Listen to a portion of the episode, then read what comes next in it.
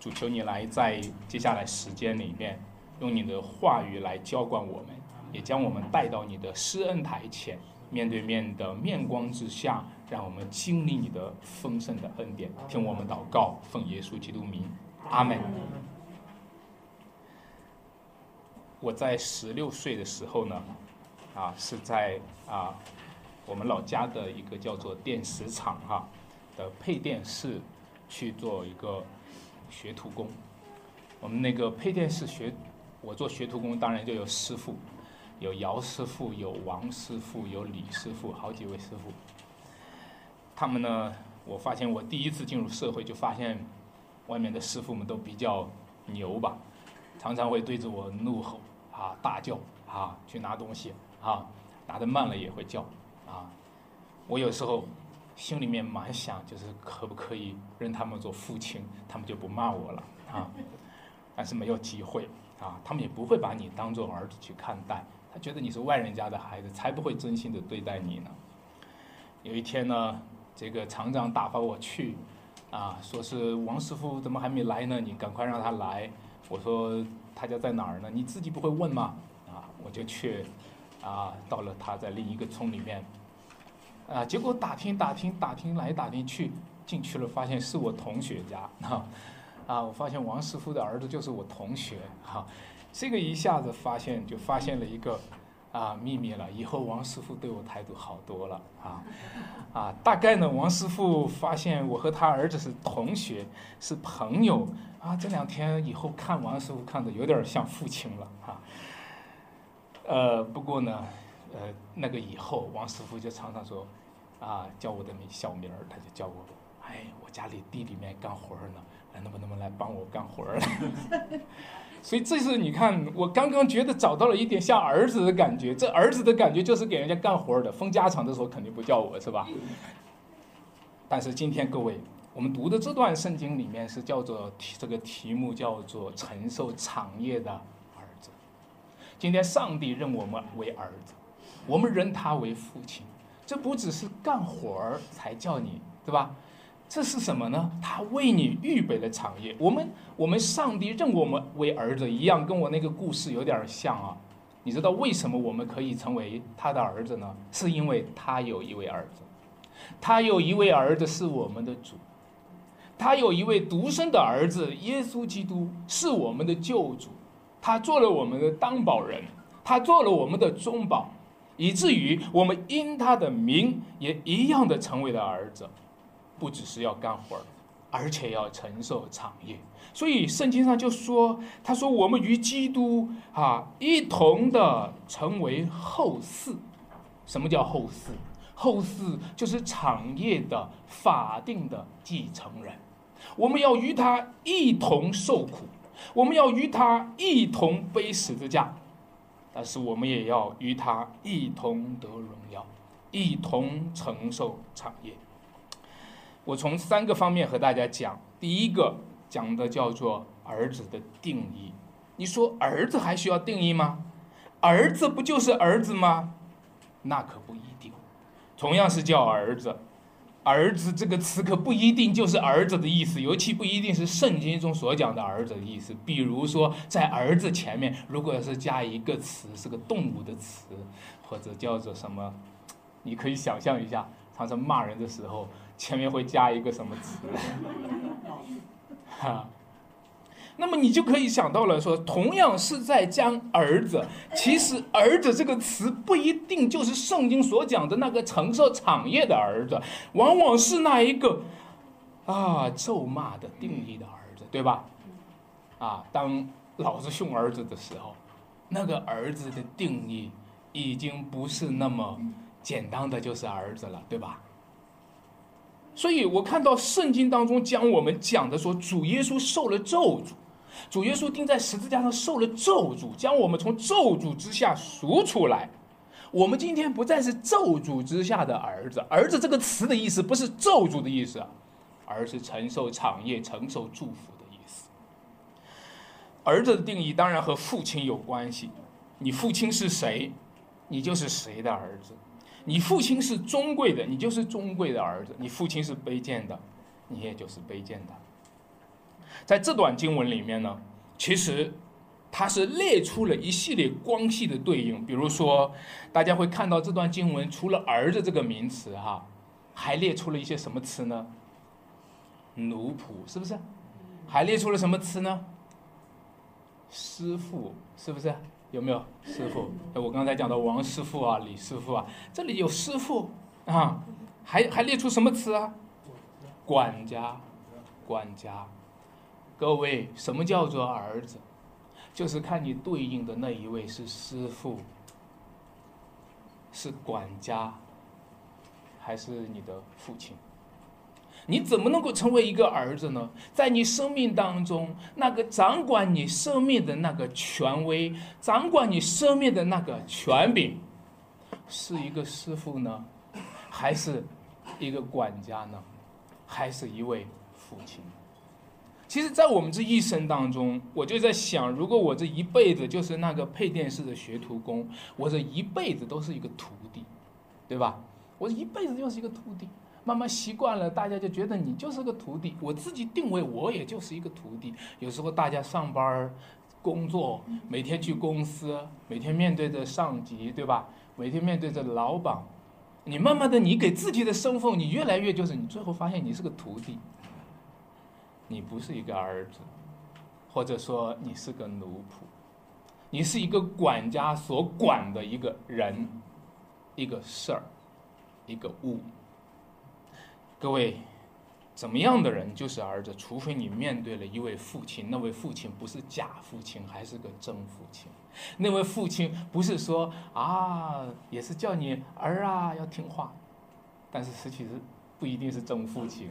除非你有一位父亲，那位父亲呢，乃是天上的父亲，乃是那一位公义、慈爱、信实、圣洁的主，他是你天上的父亲。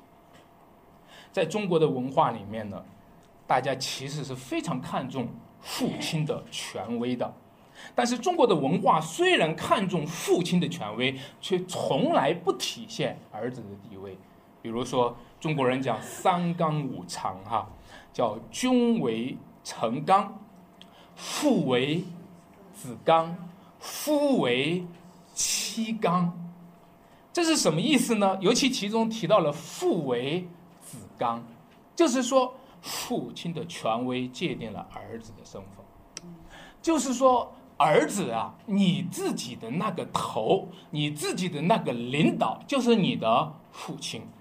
这个父为子纲呢，体现了父亲的绝对的权威，绝对到什么地步呢？君叫臣死，臣就不得不死；父叫子死，子也怎么不得不死？各位，你看到吗？中国人看重父亲的权威吗？看重。中国人看重儿子的地位吗？儿子是父亲的附属品。儿子是父亲的附属品。父叫子死，子就不得不死。这个儿子是儿子吗？还是奴仆？所以，我们今天讲到说，我们不再是奴仆，那是儿子。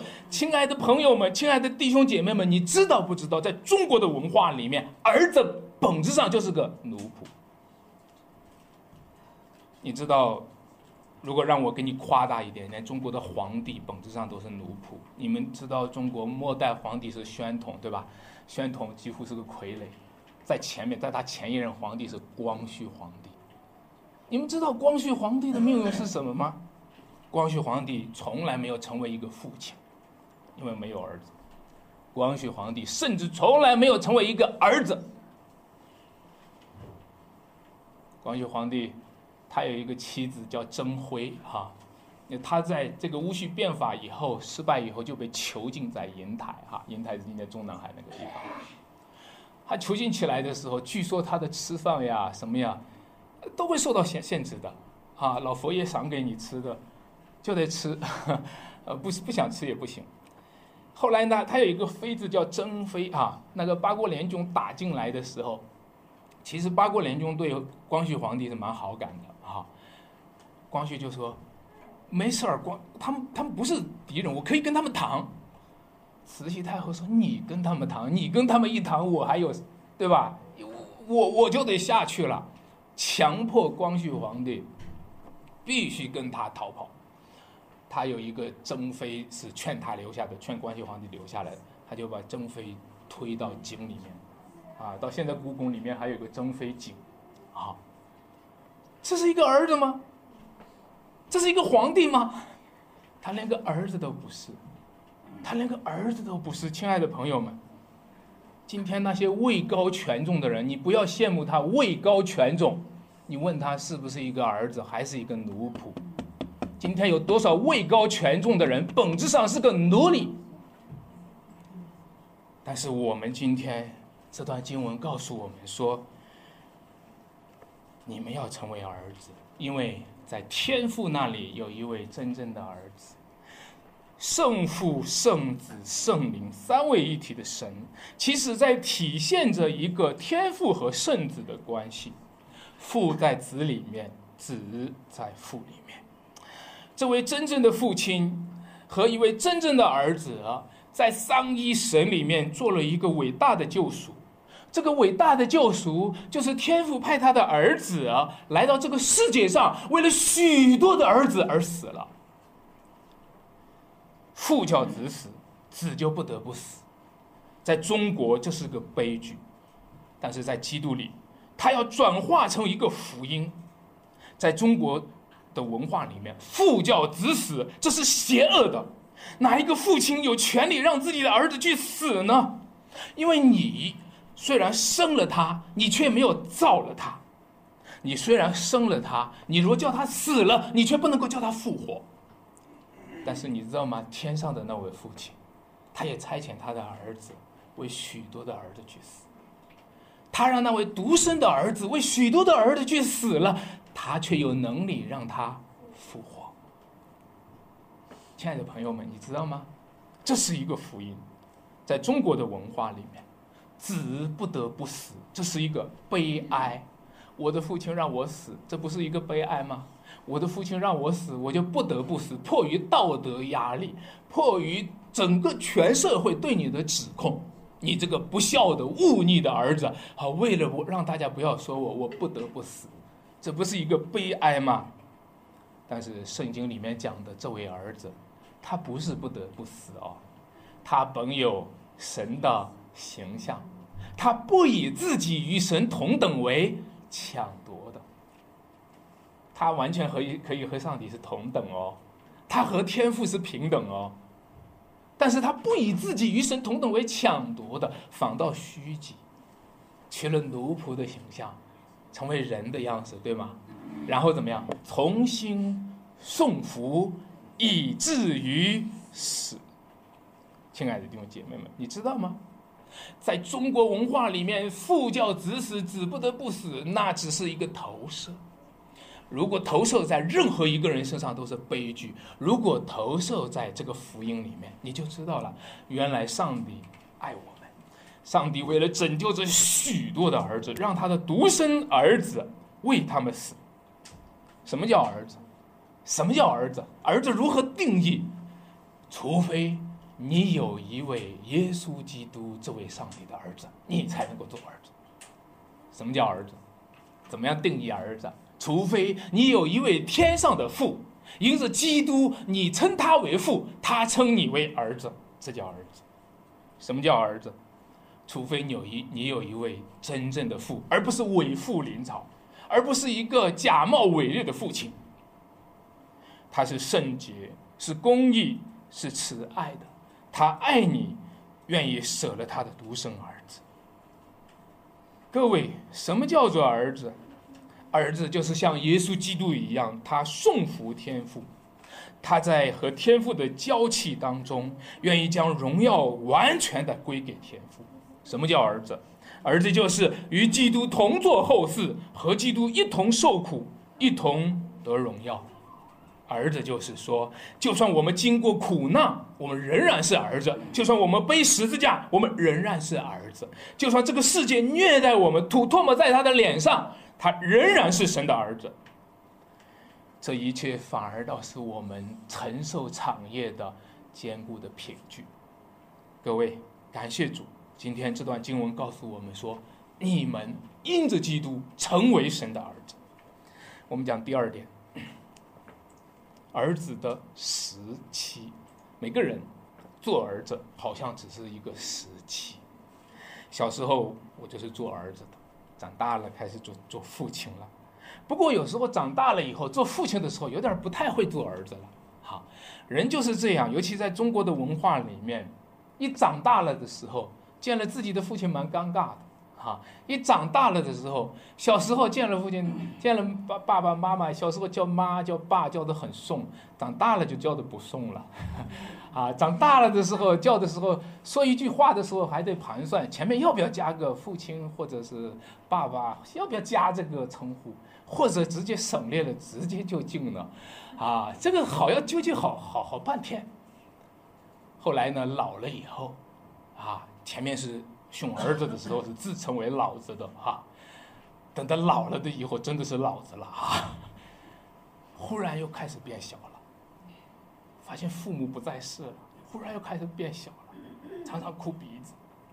人老了就这样，常常孤单，常常想起来我小时候做儿子的时候，那是一个黄金时期。各位，做儿子是个黄金时期，对不对？所以在这段经文里面，你如果读的时候，这段经文里面也有一个黄金时期。这个这段经文说，我们从前是在师傅的手下，在四章的第一节、第二节，我们从前是在师傅和管家的手下，只等到父亲预定的时候来到。好，我们开始是在世俗小学的管辖之下。但第四节说，及至什么时候满足？哦，儿子的时候来了，时候到了。我们就可以做儿子的时候到了。以前是做奴隶的时候，以前要被师傅管，以前要被管家管，以前要被世俗小学管。今天不用了，今天我们到父亲那里去了，我们开始做儿子了。儿子的黄金时期来了。所以这里说，及至时候满足，神就差遣他的什么儿子为女子所生。各位，你知道吗？凭什么？凭什么我们能够成为儿子？儿子时期是怎么来的？儿子的黄金黄金时期是怎么来的？就是因为时候到了，神的儿子为女子所生，就是因为他道成了肉身，就是因为神的儿子来到了，所以儿子的时期就来到了。我们知道两千年前耶稣来到了，所以我们今天处在了一个儿子的时期。各位，我们今天不再是做奴隶了，你做奴隶就白做了，你不要再做奴隶了。各位来信耶稣吧，来信耶稣就是来做儿子。如果你不信耶稣，就是继续停在那个做奴隶的地位上，还要做下去。一个从儿子的、从奴隶的地位进入儿子，所以在经文当中第六节就说：“我们就呼叫阿爸父。”儿子的心在我们里面，儿子的灵在我们里面，我们就自由的呼叫阿爸天父。这是一个黄金时期，这是一个极美好的、极宝贵的时期。这是怎么讲呢？儿子的时期究竟是什么时期呢？其实大家如果研读这段经文的时候，哈，你会发现在三章的二十五节。哈，三章的二十五节，如果你可以的话，就和我一起读出来。当然，那个上面没标哈，我读你们就知道了。当这因信得救的理既然来到，我们从此就不在师傅的手下。哎，各位，各位，从二十三节到二十四、二十五节，就是在讲一句话，就说以前的时期呢，我们是在师傅手下；现在的时期呢，我们就不在师傅手下了，对不对？现在的时期是儿子来到了，但是他这里讲的一个词叫做因信得救的理来到了。好，好，好，好，大家来分析这个经文哈。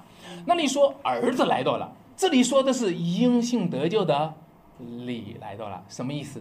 什么意思？儿子来到的时期，就是因信得救的理来到的时期。能懂我的意思吗？因信得救的理呢？它在原文里面其实只有一个字。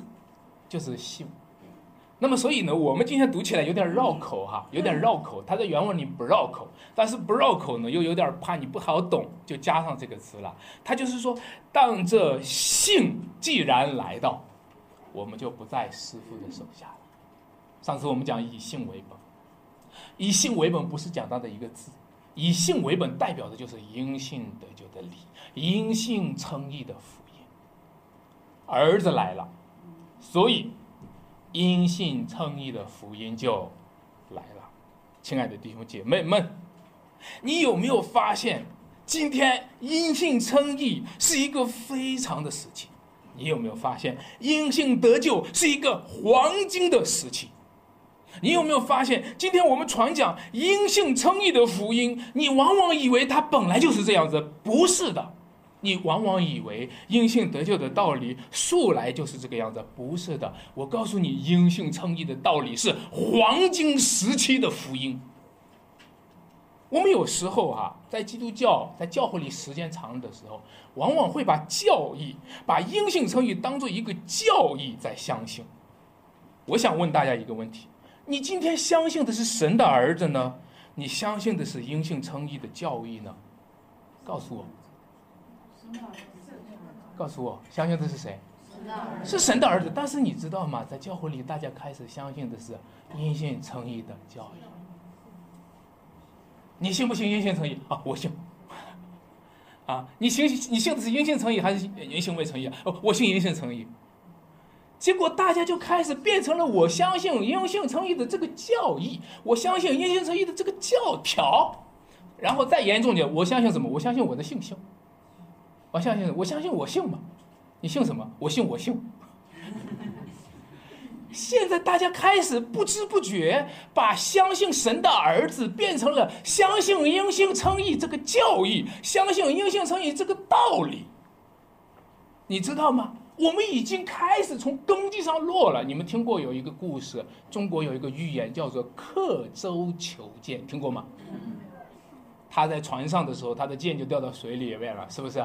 别人快快跳下去捞啊！他不用着急，不用着急，在床上做了一个什么记号，等到靠边儿的时候，咱们就去，是吧？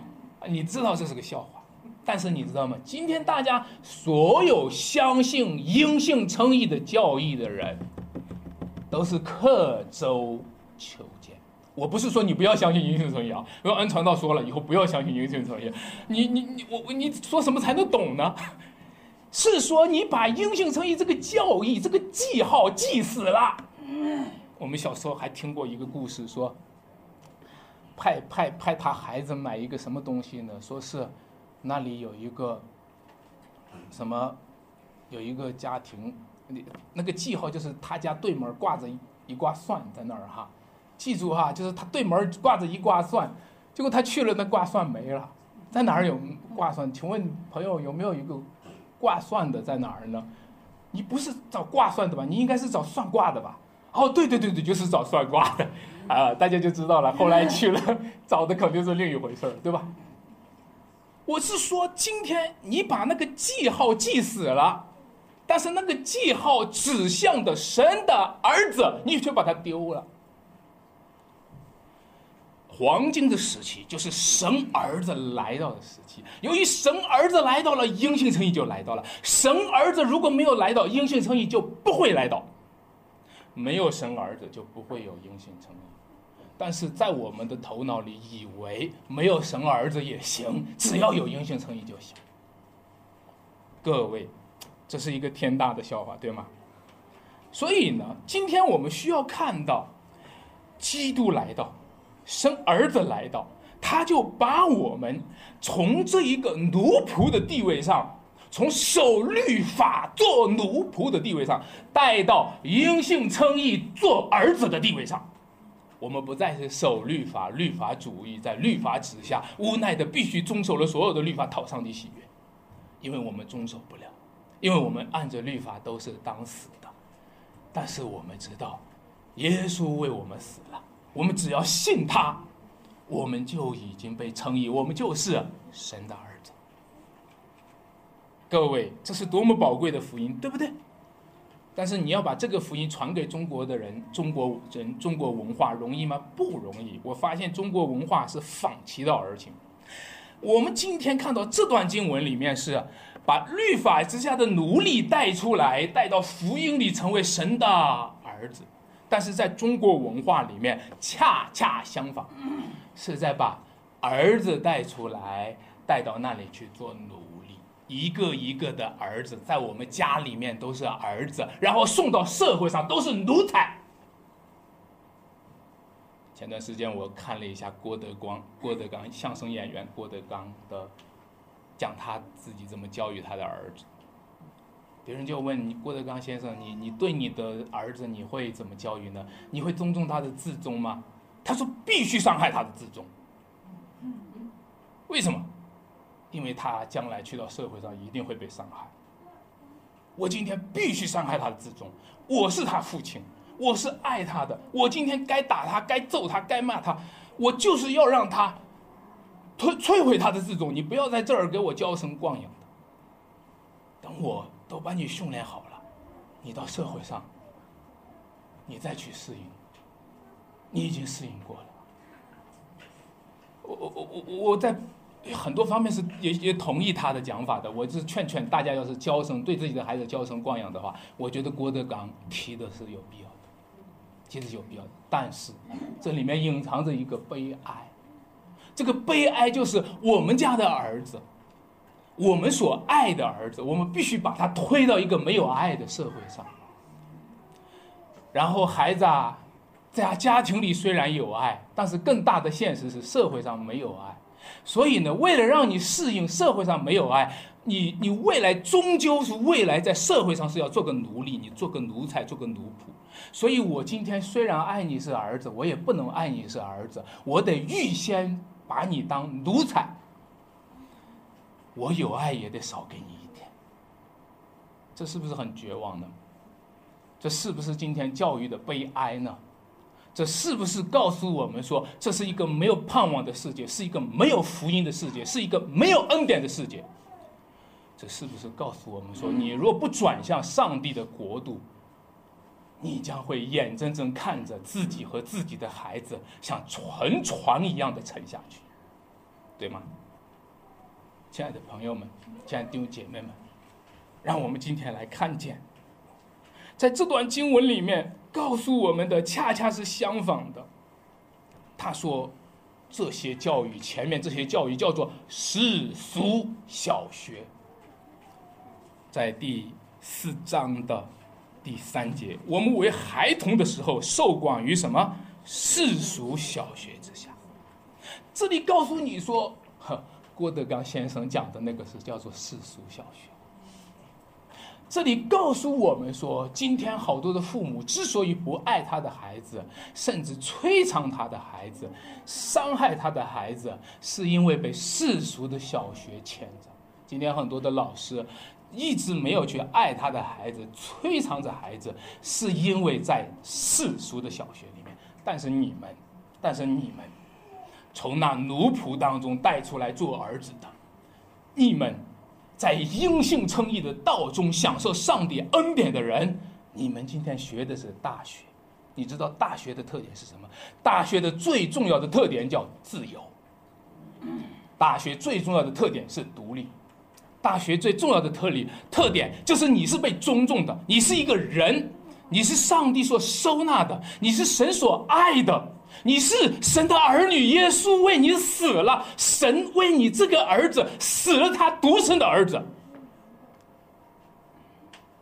你今天有没有进来这个这个大学，这个恩典的，这个因信称义的大学呢？你为什么还要留在那个世俗的小学里面呢？各位，大学最重要的就是培养儿子的心。大学最重要的就是让儿子的灵进入他里面，然后他就呼叫阿爸父，他可以扑到他父亲的怀抱里。亲爱的弟兄姐妹们，中国的儿子一个个都变成了奴隶，不过西方人呢？西方人呢？他们追求的是不要经过做奴隶，直接就是儿子。西方人常常讲的一句话叫做“人生而平等，生而自由”。哦，我就常常在想，西方人讲这个“生而自由”。昨昨天不是美国独立日嘛，七月四号，啊，大家就在研究那个独立宣言里面有一个词，大家没有好好的去处理翻译，“人被造而平等”，他们翻译成“生而平等”，对吧？我先不解释它，我们也没时间去讨论它。我是说，当人去讲生而平等的时候，好像我们不需要经过重生哈，是吧？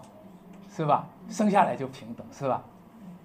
生下来就是个罪人，我们不需要经过重生哈，生下来就平等。你生下来到学校里常常被欺负，生下来就这个看不起那个，那个看不起这个，你生而平等，你罔顾了那个堕落的社会的现实，对吧？其实，在西方人的世界里面呢，需要真正的提起来的不是生而平等，需要提起来重生。如果没有重生，哪有什么平等呢？如果没有重生，哪有什么自由呢？我看到前两天我在呃呃朋友圈里面看到有人写着，中国有很多追求民主、追求自由的朋友们会写下说，他们很羡慕西方人。长着一个没有被欺负过的脸，啊，我也很羡慕，因为我被欺负过。但是我读了这个以后，我也在想，请问耶稣基督作为神的儿子，道成肉身，在这个世界上，他有没有长着一个被人没有被人欺负过的脸？但是我看到在十字架上的时候，众人吐唾沫在他的脸上，众人用手掌去打他，是吧？如果连神的儿子在这个世界上，他所经历的都不是没有被欺负过的脸，可是我们今天很多人追求民主和自由，就是追求一个没有堕落的世界。其实世界早就堕落了，我们追求的是一个没有十字架的世界。我们追求的是不需要经过十字架就能够进到了那个不被欺负的那个社会。各位。世界已经堕落了，这世界必须经过十字架，否则你所追求的民主和自由就是一种娇生惯养，就是一种小资产阶级的情怀。作为基督徒，今天我们所经历的是什么？是从奴仆的阶段进入到儿子的阶段。为什么？因为耶稣基督他也经过了奴仆的阶段。凭什么你作为奴仆成为了儿子？凭什么我作为奴仆成为了儿子？是因为主作为儿子却成为了奴仆。主作为神的儿子，他没有神的形象，他却成为奴仆的形象。他在他做奴仆的时候，在背十字架的时候，仍然是神的儿子。他让我们这些跟随他的人也一起背十字架，在背十字架的时候，体现我们仍然是神的儿子。阿门。我是一个传道人啊，你们今天看到我是一个传道人，但是我有时候会想悄悄的隐藏，我以前在太原的市场上是卖肉的，啊，我以前在太原的街头上卖过早茶。我基本上是想悄悄地隐藏了这个阶段，因为我想保持一个没有被欺负过的脸，这样的话你们就会看得上我，这样的话你们就会看得上熊城教会，这样的话你们这些小资产阶级的人就会来这间教会。但是我有时候为了你们这些小资情调的人，就隐藏了主的福音，因为主的福音就是他让奴隶成为儿子。主的福音就是主成为奴隶，好让我们成为儿子。亲爱的弟兄姐妹们，你知道吗？孤儿院的人其实更懂得什么叫做儿子。你说，哎，我做儿子的，我还不懂儿子吗？孤儿就是什么叫孤儿？孤儿就是不是儿子，孤儿没父亲，孤儿没母亲，孤儿他就不是儿子，他怎么能懂儿子呢？是的。那些孤儿院的人，那些被收养的人，他就知道什么叫做儿子的名分。在圣经里面，“儿子的名分”这个词啊，它在神学里面是有收养的概念。就是说，我们这些基督徒啊，是因着上帝的独生儿子，我们被收养成为儿子。其实，我发现做儿子的人有时候不懂儿子，做儿子的人娇生惯养，觉得做儿子就是一个天然的事情。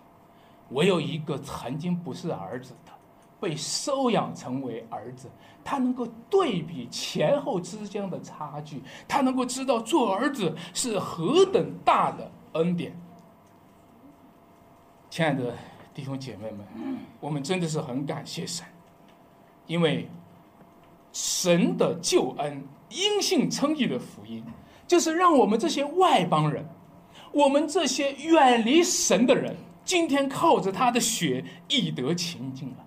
就是让我们这些外邦人，无论是犹太人，无论是希腊人，我们今天因信披戴了基督，因信成为了儿子。因信不再是奴仆，因信与圣徒同国。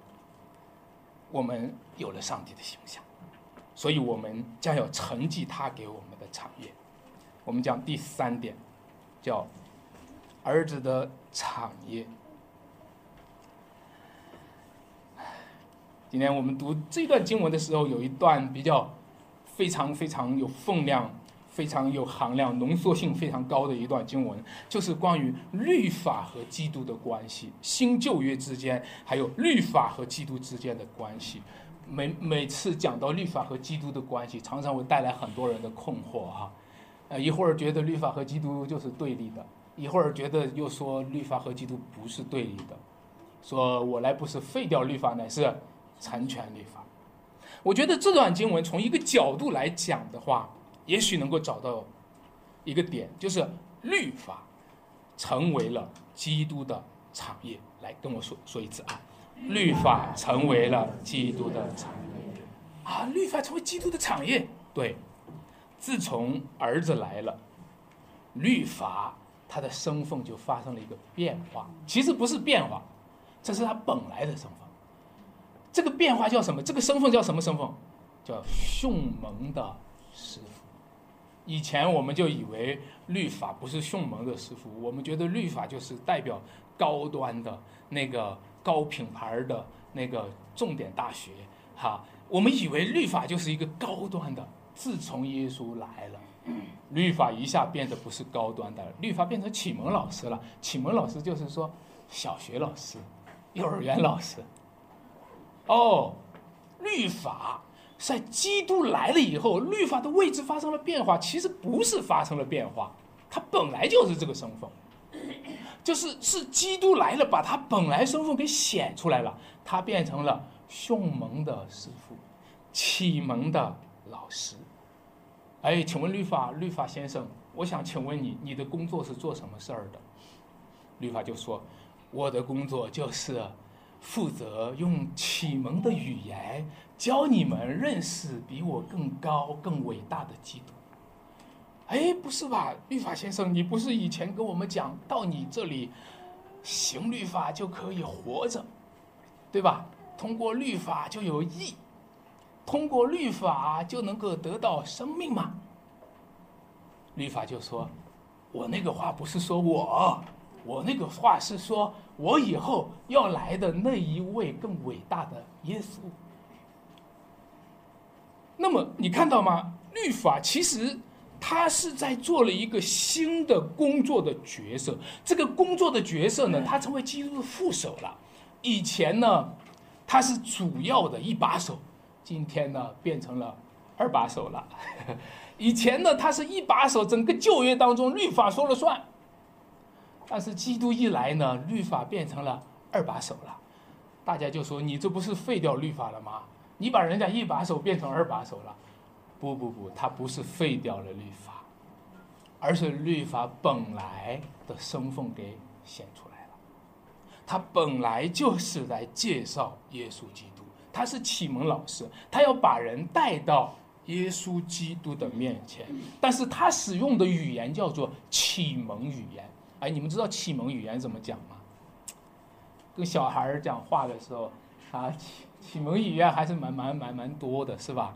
启蒙语言呢，当然了，我我我现在不不一一的讲了，我们中间也有做老师的哈，你们肯定有经验了。但是根据我知道的启蒙语言，就是这里的律法的启蒙语言哈，基本上这几句话：不许动，不许看，不许拿，不许摸，不可奸淫，不可偷盗，不可杀人。明明白我讲的？这叫启蒙语言。启蒙语言，一个小孩他就是这样。一个小孩他面对着他一个权柄，一个不可抗拒的一个律法的权柄，不能做这个，不能做那个。你跟他讲大道理，他也不懂，是吧？你只能给他变成一个简单的命令，告诉他不可以这。为什么不可以呢？等到你慢慢长大的时候，这个问题就出来了。为什么不可以呢？好，这个时候进入大学阶段了，要讲了，因为基督。因为你是个罪人，不可以做这个。当你不可以做这个的时候，你就发现越不可以做这个，你就越做这个，是吧？这说明什么？啊，说明你是个罪人，是不是？说明按照律法你是怎么样的？该死的，是不是？好了，那你说那该死完了，跟你讲到这儿，这还有话讲吗？这不讲不下去了吗？对，讲不下去。我现在介绍你另外一位，一位替你死的耶稣基督。这就是律法用启蒙的语言把人带到基督那里。现在我们转到耶稣基督那里，我们明白了，原来上帝有他的美意，把律法安排在前面，让我们先用对待一个奴隶的方式，对待一个小孩的方式，不许怎么样，不可以啊！那那安琪儿现在不可以动啊，坐好啊！啊，这是小朋友们现在就是启蒙的语言啊。所以呢，如果我们现在看到了，就是说，当你长大的时候，当你发现你你你你你的罪的时候，罪在这里的时候，你发现，按着罪，我们罪的公价就是什么死，而这个时候，神的儿子来了，死后满足了，然后律法就告诉大家说，我把你们都圈在罪里面了，现在统一往这边转，统一往这边转。转过来，大家发现耶稣已经为我们什么死了？各位，这就是他的最重要的角色，律法就成为基督的产业，律法就成为基督的启蒙老师，律法就成为为基督做介绍的介绍人。那么这样，基督徒以后和律法打交道吗？当然还会打交道。每一次的打交道，就是显明我们的罪，我们就得认罪，是吧？我们就得悔改，借着认罪悔改与主同死，是不是？然后再与主同活，这就是律法在我们身上是常常发、常常的一个工作。如果没有律法，你就不需要认罪嘛，对不对？对吧？今天有有的讲讲恩典的，就是讲的废掉律法了，不需要认罪了嘛？有恩典就不需要认罪，错了。律法是你的启蒙老师，你连启蒙功课都没学会。你现在知道你是个罪人，你需要认罪，需要悔改，而主的赎罪、主的赦罪已经为我们预备好了。好，那么我们看到耶稣把我们从律法之下赎出来，律律法成为他的产业。其实呢，你知道吗？律法成为基督的产业之先，基督生在了律法之下。哦，让我再讲一次啊！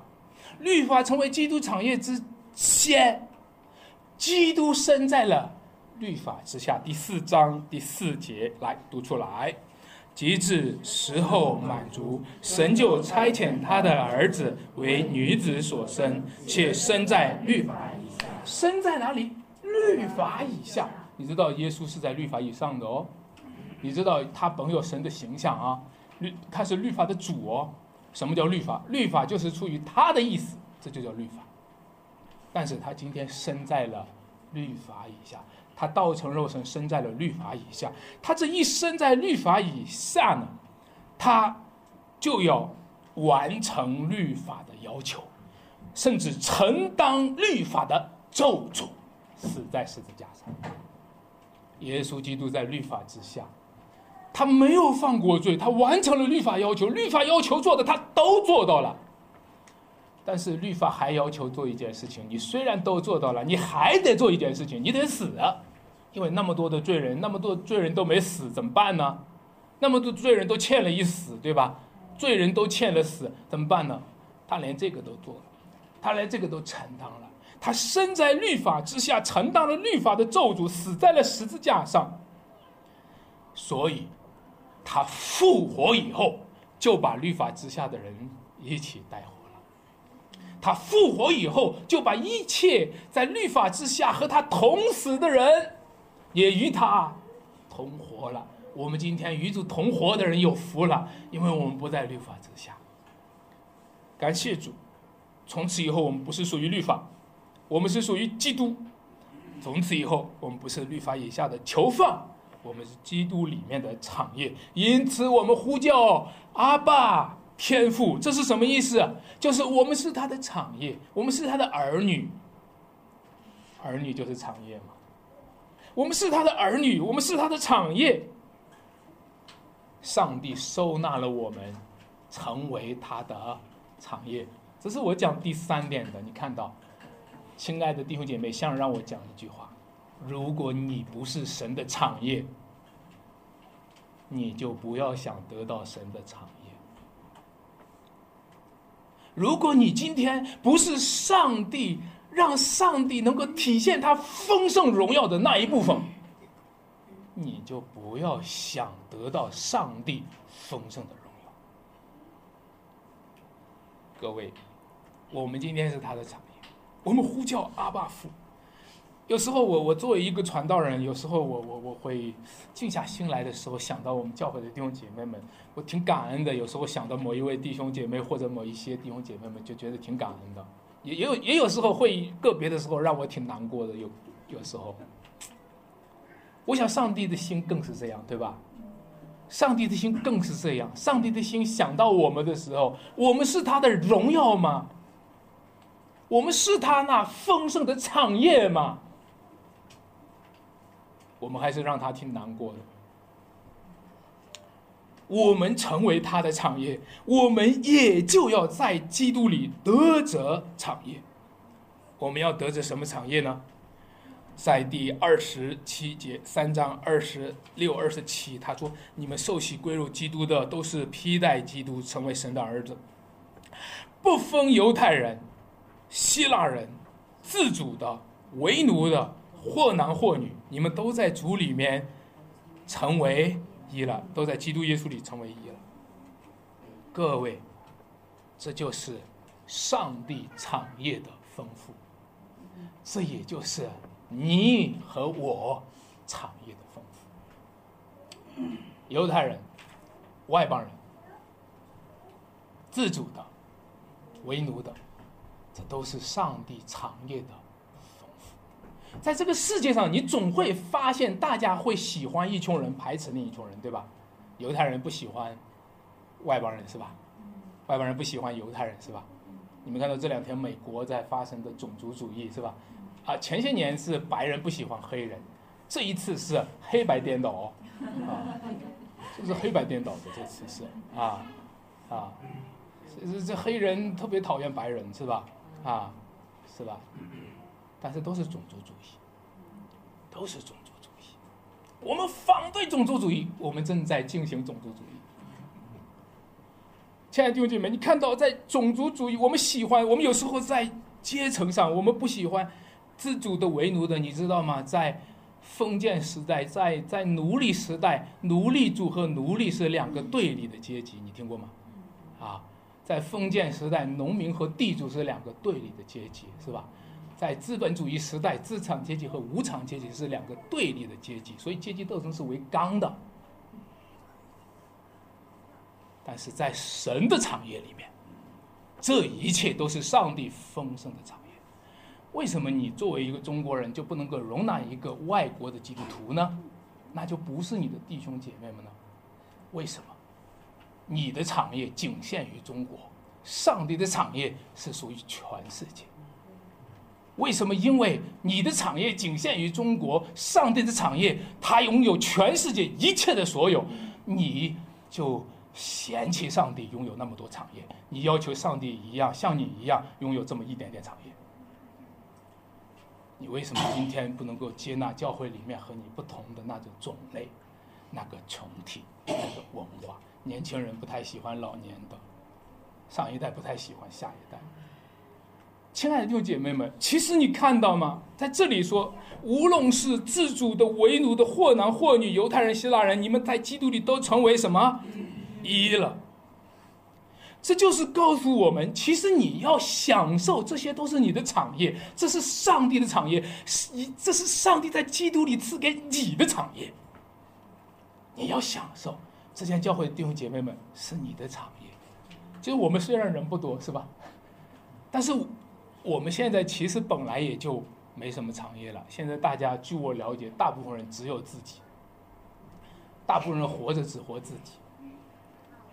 但是主给我们拥有的产业，他让我们跨越天南海北，他要让我们跨种族、跨阶层、跨性别，让我们拥有的越多，就显明我们的产业越丰富。有时候你说我就不喜欢某个人，我就讨厌某某些人，我最见不得就是那些什么什么什么样的人。好了，当有基督徒带着这种看法进入教会的时候，就把这种看法传播在教会里面。继续实施在教会里面，好吧？让我说，我尊重你的自由。让我说，我可以理解你，你还停留在这样的一个阶段。但是，你可不可以和我一起承认，你的心胸是狭窄的，所以你的产业是匮乏的。你的产业是匮乏的。你有多少产业？你告诉我，现在你要如果到了天国，上帝给你预备了多少产业？你告诉我。上帝给了你一亩三分地，够不够？还是有一个小板凳？今天我们有多大的心胸？我们有多大的爱？我们能够接纳我们多少的弟兄姐妹？我们能够有和多少人交往？我们多交一个朋友，我们多得一份产业，对吗？是不是？得了你的弟兄，得了你的姐妹，得了你的邻居，得了你的敌人，是吗？你们要爱仇敌。为那逼迫你们的祷告是吗？这就是上帝给你的产业。你说为什么总是要我来包容他？为什么不是他来包容我？因为在我的前提上，我来包容他是个吃亏的事儿。他来包容我就我就占便宜的事儿。好，好，好，请听我讲。等他包容你的时候，在天国里你发现他的产业把你都包围了。你明白吗？他的版图就是那么大。你你的版图是在他的包围里面的，你将来是上帝怎么都封地的时候给我封的是一点点啊？我们为什么不能包容别人呢？我们为什么等待着别人包容我们？为什么等待着别人主动爱我们呢？我们不打算承受产业嘛，是吧？据说，据我了解，不打算承受天国产业的人，都是在地上已经有了一点产业的人。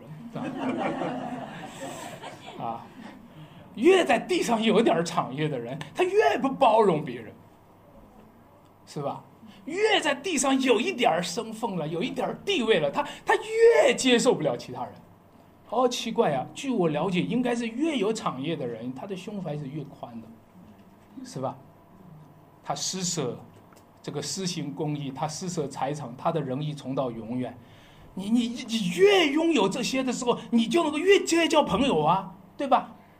你有钱，你有地位，你有身份，这是上帝给你天然的恩赐，为什么不把它现在兑现成天国的恩赐呢？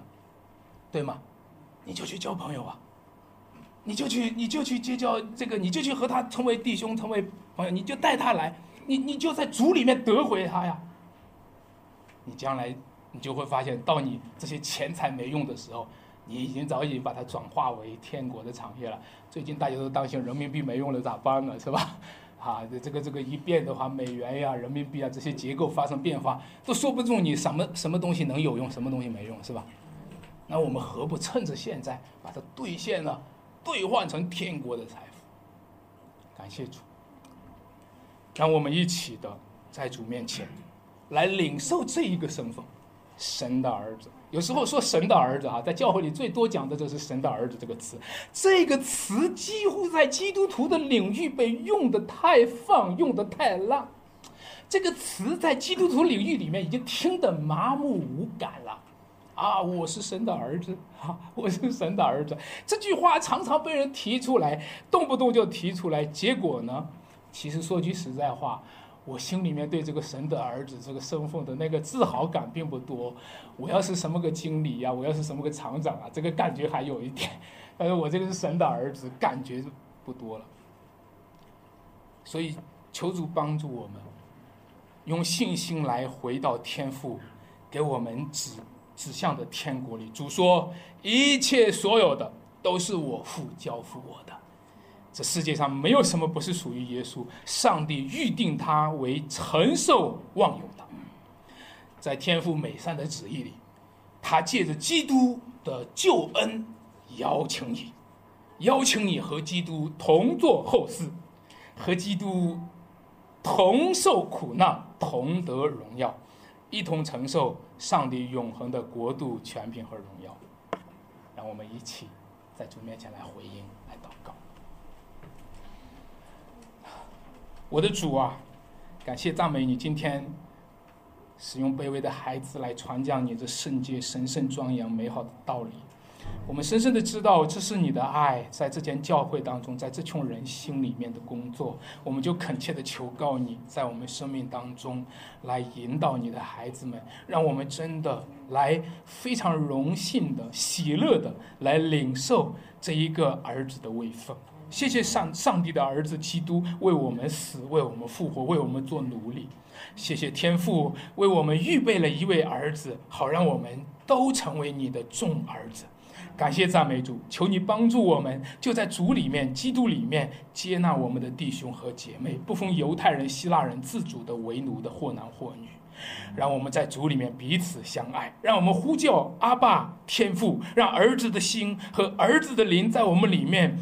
跳跃，感动，谢谢你听我们祷告，奉靠我主耶稣基督得胜的宝贵名求，阿门。